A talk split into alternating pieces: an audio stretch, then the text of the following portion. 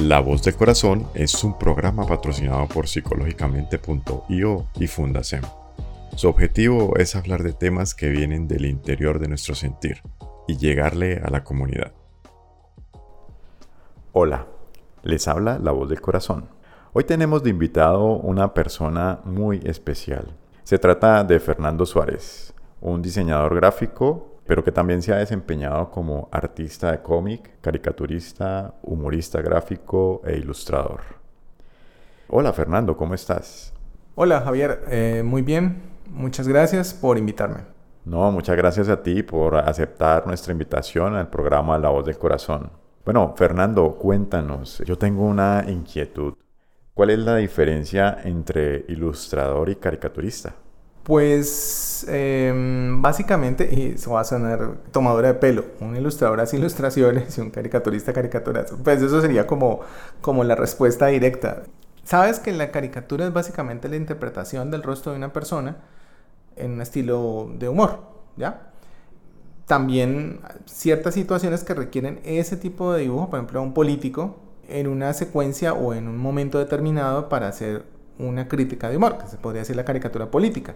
Eso es un rollo bien complejo distribuir, o sea, separar cada cosa, porque hay, hay ciertos, eh, ciertos elementos que, que aíslan de una manera el significado y otros que lo juntan con otra cosa. Podríamos hablar del humor gráfico también, pero bueno, no, no me estás preguntando por eso.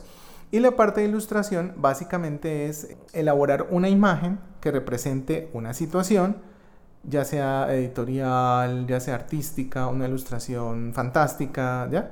Hay diferentes, incluso una ilustración infantil, entonces tiene diferentes temáticas dentro de la ilustración. Ok, muchas gracias por esa precisión, Fernando. Bueno, te voy a decir Fercho de ahora en adelante, que creo que sale mucho más, más rápido y, y más confianza. Bueno, Fercho, ¿qué te llevó a perseguir esa pasión y a continuar con persistencia por el mismo camino? Bueno, me voy a dar autocepillo para poder responderte. Yo tengo un podcast que se llama Diario de un dibujante de cómics. Allí pues hablo de, todas las cosas que me han pasado desde la perspectiva de un dibujante de cómics o de historietas como le conocen en América Latina. en el primer capítulo hablaba precisamente de, de, eso, de cómo fue que yo me enredé en este tema. Fue envidia, envidia de, de niño. Estaba yo los primeros años del colegio, un compañerito aparece un día cualquiera con una, una, revista hecha por él mismo en hojas de blog, dibujado con lapicero y todo, muy bonito. Eh, se llamaba Bullman, el hombre toro. Era una historia pues de, de, de, como de superhéroes, por decirlo de alguna manera, pero más por el estilo de Calimán para ubicar a las personas, porque en nuestra época, cuando yo era niño, pues eh, los perros no tenían tanta resonancia como la tenían hoy. La tenía más Calimán, Arandú, todos los personajes latinos con los que uno creció. Y a mí me dio como envidia por la atención que generaba y yo quise hacer los míos. Entonces empecé a hacerlos, pero obviamente las diferencias eran enormes porque los de él estaban muy bonitos, los míos eran chuecos, torcidos. Con el tiempo entendí que era lo que pasaba. Era que él calcaba los dibujos de otra revista que se llamaba Tamakun, el Vengador Errante. Eh, y me lo confesó una vez que fui a la casa. Y desde entonces yo me sentí muy orgulloso de mi trabajo porque chueco y todo, pero lo hacía yo. Él se retiró del tema. Yo me quedé en cuarto, o sea, noveno. Es un año relativamente fácil. No voy a entrar en detalles de por qué me quedé, pero eso es mi época de vagancia y me ocurrió justo en el momento, entonces perdí. Eh, ellos siguieron avanzando, yo me quedé, luego me di cuenta que él no volvió a hacer cómics, él se dedicó a otra cosa. Hoy en día él es un empresario, le va muy bien, es un tipo muy exitoso. Seguimos hablándonos de tiempo en tiempo. De, hecho, tenemos contacto en WhatsApp. Él me manda chistes, yo le mando chistes, nos reímos mucho, recordamos cosas. Eh, siempre ha sido un buen amigo, pero no volvió a hacer cómics. No, nada de eso. Yo sí me quedé en ese cuento. Me quedé en ese cuento hasta la fecha. Ok, muy interesante ese, ese camino y esa persistencia. Bueno, yo quisiera saber cómo es ese proceso de creación. ¿Nos podrías ilustrar con un ejemplo genérico? A ver, lo, lo, todo parte de una idea, obviamente, de una idea que uno tiene o que escuchas o que lees, algo te activa esa cosa de, oye, esto podría ser una historia larga, corta, mediana, tres tiras o de un libro entero, ¿ya? Por ejemplo, en estos días leí algo en Facebook, no voy a entrar en detalles para no, no hablar de la idea. Leí algo que me pareció muy chévere, algo de la historia de Cali, algo muy, muy, muy fuerte, pero me gustó mucho. Y desde entonces he estado pensando cómo convertir eso en una historia, a contarla. Porque yo estoy seguro que mucha gente en Cali no tiene idea de que eso ocurrió aquí hace mucho tiempo, más, poco más de 100 años. Pero eso necesita unos, ajustes, unos ajustes que me van a tomar tiempo en encontrarlos. Entonces, entrar a contar una cosa histórica requiere una excusa argumental para poder hacer una estructura y colocar allí la historia original, o sea, la historia real, y alrededor un, algo de soporte para poder conducir al lector o al que lo va a consumir de una manera más agradable, que no sienta que le estamos dando una lección de historia, sino me voy a, lo va a pasar, entre comillas, lo va a pasar bacano leyendo esto, aunque es fuerte, pero pues estoy usando, estoy usando una historia ficticia para, como excusa para contarle la historia real. Obviamente eso se aclara. Entonces, digamos que yo me puedo demorar, no sé, dos, tres, cuatro meses buscando como... Decir, ay, eso es muy sencillo, haga esto, haga aquello. No, no es tan fácil. Eh, hay que botarle mucha corriente porque hay que crear un personaje, darle fuerza, estructura, la historia, el ritmo. Cuando ya uno tiene como todo muy claro, es como escribir. Generalmente uno hace un guion. Hablando profesionalmente, uno hace un guion. Yo no soy de guiones, para mí no. Yo lo que hago es que escribo la historia como si fuera un cuento Luego con un marcador voy separando los fragmentos que considero que pueden ir en páginas y luego voy calculando cuántas páginas se va. Luego hago bocetos de eso que algunos llaman storyboard. El storyboard es para animación o cine, pero pues lo llaman así para cómic, no sé por qué. En fin, digamos que yo como una guía visual, yo le llamaría más una guía visual de la historia para saber qué tanto quiero hacer en la historia y por último sentarme a hacer el trabajo. ¿Ya? En ese proceso podría ir de entre seis meses y un año, digamos, ¿ya? Hasta que el producto, hasta que el producto esté terminado, ya sea digital o manual. Muy interesante. Eh, claro, eso lleva un proceso largo, uno piensa que eso es, es así de un momento para otro. Bueno, mira que yo te quiero preguntar algo muy particular. Es relacionado, de pronto es un poquito delicado relacionado con, con el pago, ¿no?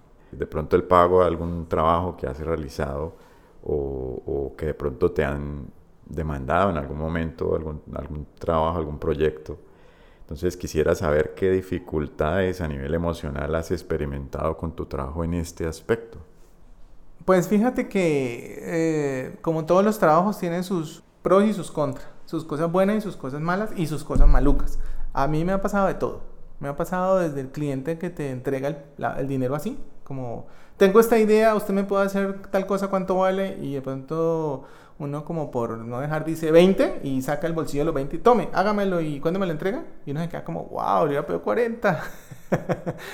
como eh, el que te dice cuánto vale y tú le dices 20, entonces él te dice hágamelo, pero entonces son como 800 correcciones y luego más correcciones y terminan haciendo como tres trabajos nuevos completamente y luego te pide rebaja y al final no te da la mitad y de esa mitad te abona un cuarto y después dice o se pierde o no te vuelve o se vuelve tu enemigo. Entonces me ha pasado de todo. Quise con el podcast, otra vez me vuelvo a dar cepillo, con mi podcast, no sé si lo, tienes presente, los primeros minutos yo hago como una especie de representación de algunas de las cosas que me han pasado con clientes. Alguien por ahí me decía, eso suena como venganza. No, no, no, es que me parece chévere que la gente sepa que es que no todo es color de rosa. O sea, yo qué pasa con todas las profesiones, a todo el mundo. Solo que hay algunas que no lo, no lo permiten tanto, ¿ya? Pues vamos a un cirujano le puede decir cuánto vale esa cirugía, hágame y después le pago. No, usted no paga, se jodió, se murió. O, o, o pagarle con plata falsa, o más legal, yo como dicen vulgarmente, no creo, porque al cirujano se le paga lo que es y punto, ¿ya? El abogado te deja en la cárcel. Entonces, hay ciertas personas con las que no puedes hacer el chiste, pero hay otras que, desafortunadamente se prestan, sobre todo estas que tienen que ver con arte, porque mm, yo no puedo hablar por el resto del mundo, pero lo, mi experiencia en este país, que es el país donde yo nací y crecí, es que aquí la gente, y tampoco voy a decir todos, porque generalizar no, no es bueno, pero una gran mayoría piensan que esto no vale nada que esto, ay, yo porque, no, todo eso por una rayita, todo eso por, me va a cobrar eso por, por un dibujito. Yo tengo un primo que los hace dormido, entonces, y no me cobra, entonces, pues como que, ay, se encuentra uno cada persona. Yo creo que tengo harto material. Yo incluso en mi Facebook personal a veces he escrito esas cosas también. Eh, de hecho, lo estoy usando de referencia para acordarme. Entonces voy y busco en la historia hasta que encuentro los fragmenticos que he escrito. Y, y alguien me escribió, venga, usted se está inventando todo eso. yo, no, en serio, a mí me ha pasado. Esas son de mi memoria. Me dice, ay, ¿usted qué mal le hizo a alguien en otra vida que la están cobrando en esta? Y a mí me da la risa porque la gente, mucha gente no cree. Mucha gente dice, cree que yo me lo estoy inventando. No, no me lo estoy inventando. Todo lo que yo he escrito allí y lo que estoy, lo que estoy haciendo en mi podcast es, serio, es cierto, me ha pasado. La gente sale con unas propuestas sacadas, quién sabe de dónde, por una forma de querer tumbarlo a una manera impresionante. Entonces, pues es lo que hay. Con eso de convive. Bueno, sí, eh, hablando de esas situaciones, Fercho, ¿qué consejos le darías a aquellas personas que recién están empezando y que tal vez están atravesando esas dificultades o dificultades similares a las que has atravesado? Le recomendaría algo que yo nunca hice, tener un amigo abogado. Eso es, clave. Háganse amigos de un abogado, uno bueno.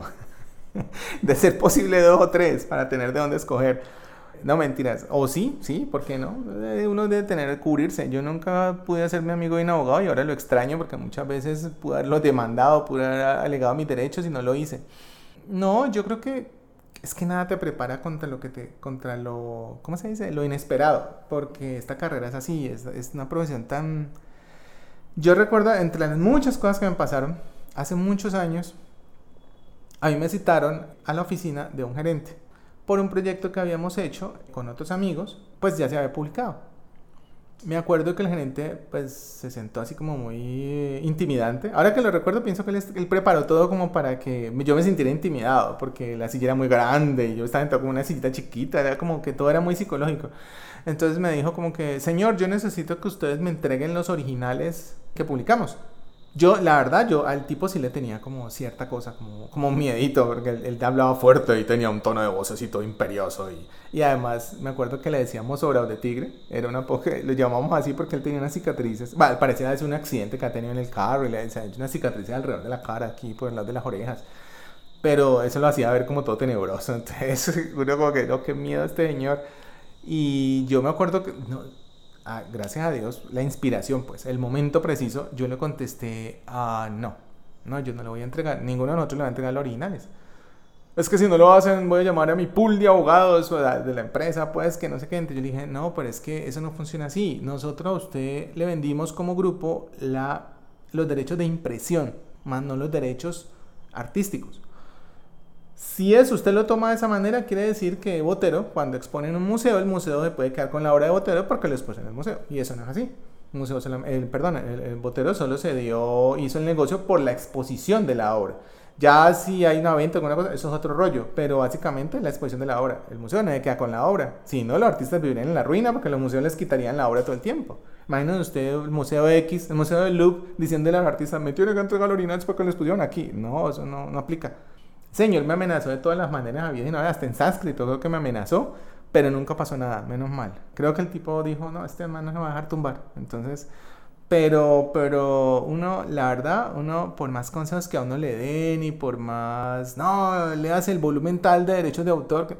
Una cosa que me parece clave es que hoy en día sí hay, mm, sí hay más profundidad sobre los derechos de autor. Eso sí es verdad. Lo sé porque conozco a una chica que es abogada una muy buena abogada que maneja ese tema muy bien y es experta en ese tema y ella me dice que el derecho a autor ha ido cogiendo fuerza y, hay más abogados metidos en ese cuento y todo el rollo porque pues es importante, es importante, hay muchos artistas que no tienen ni idea y las disqueras, las productoras, las editoras, mucha gente se aprovecha y les quita su trabajo. Entonces ahora parece ser que se está como aterrizando ese tema. Entonces, una de las cosas clave para la gente que está empezando es meterse en el cuento, o sea, leer, leer sobre el tema del derecho de autor, investigar. Hay una, hay una, mm, hay como una organización en Colombia que trabaja sobre eso. Eh, eso es algo que me parece clave. Lo demás, mm, no, no, no puedo prepararlos para todo lo que viene porque es que hay gente, hay gente hasta hay un solo ojo en ese tema de, de querer tumbarlo a uno con la obra de uno. Sí, muy interesante eso que nos comentas de conocer sobre los derechos de autor y, también las cosas relacionadas con el plagio, ¿no? Bueno, Fercho, para terminar, ¿qué proyectos eh, tienes a futuro? ¿Cómo te dibujas en el futuro?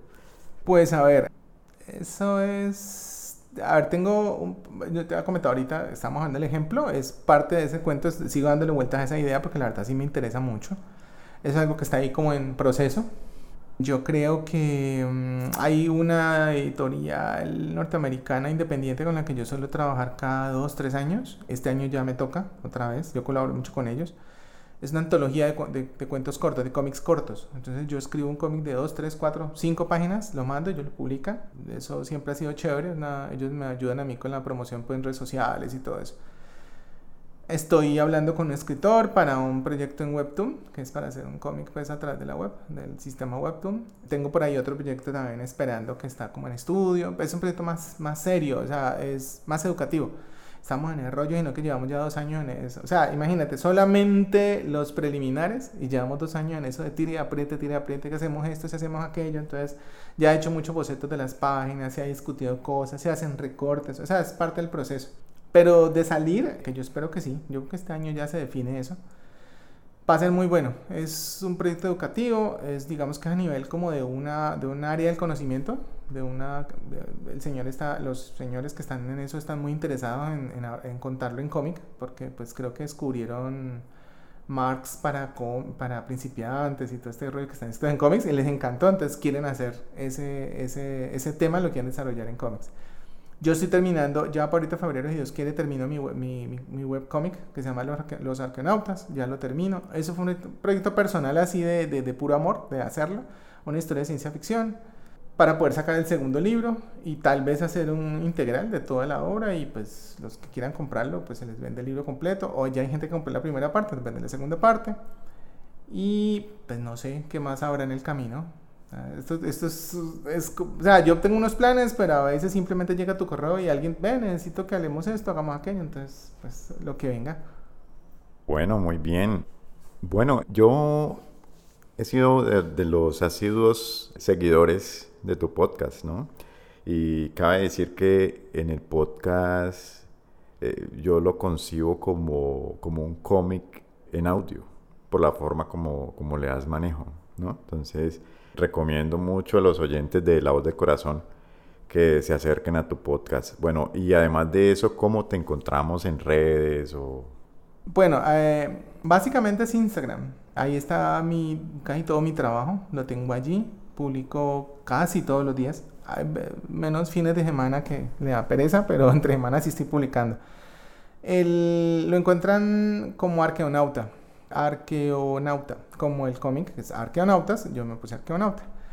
Eh, digamos que es la, red social que más manejo. La Facebook ya es más personal, aunque hay un, pueden encontrar en Facebook una fanpage que se llama El Arte de Fernando Suárez, que es donde tengo también cosas. Solo que la verdad, el que más mantengo actualizado es Instagram, como, como ventana pues de mi trabajo. Eh, no, no tengo más redes sociales porque soy, le, le tengo cierta fobia a tener tantas, eso me parece terrible. Estoy, bueno, el, en, Spotify encuentran el podcast que, estabas mencionando, eh, eh, Diario del Dibujante de Cómics, que espero retomarlo ya esta semana juiciosamente. y tengo el otro capítulo nuevo y todo, superando la gripa que me dio tan espantosa de fin y de, fin y de principio de año. Gracias a Dios no fue COVID, eh, solo fue una gripa fea. Y bueno, estoy en planes de un canal de YouTube, pero eso sí me tarda por ahí unos 2-3 meses más para ponerlo a marchar. Así que por ahora Instagram es la, la fuente, Arkenauta. Bueno, muchas gracias Fercho por todas tus palabras, por toda tu experiencia que nos compartiste aquí en nuestro programa La Voz del Corazón. Namaskaram y nos vemos en la próxima.